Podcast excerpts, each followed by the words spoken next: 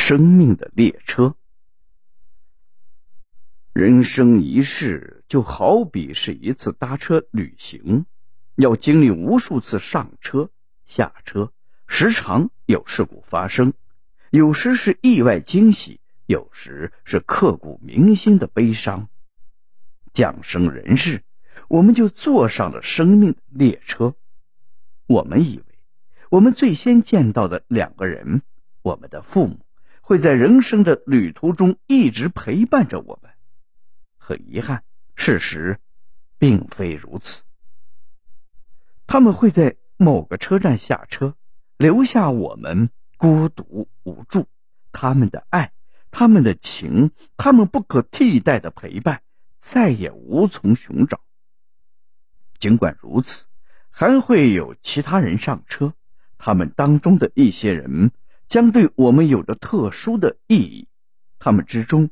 有我们的兄弟姐妹，有我们的亲朋好友，我们还将会体验千古不朽的爱情故事。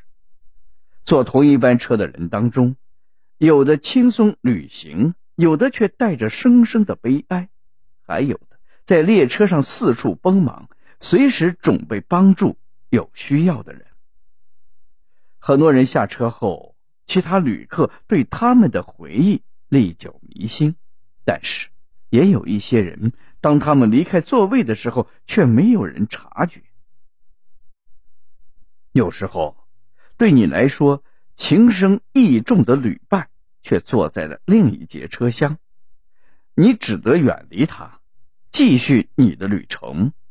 当然，在旅途中，你也可以摇摇晃晃的穿过自己的车厢。到别的车厢去找他，可惜你再也无法坐到他身旁，因为这个位置已经让别人给占了。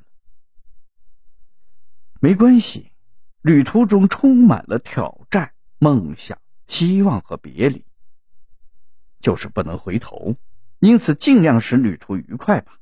善待旅途上遇见的所有旅客，找出人们身上的闪光点，永远记住。在某一段旅程中，有人会犹豫彷徨，因为我们自己也会犹豫彷徨。我们要理解他人，因为我们也需要他人的理解。生命之谜就是我们在什么地方下车，坐在身旁的伴侣在什么地方下车，我们的朋友在什么地方下车，我们无从知晓。我们的孩子们上车时没有什么行李。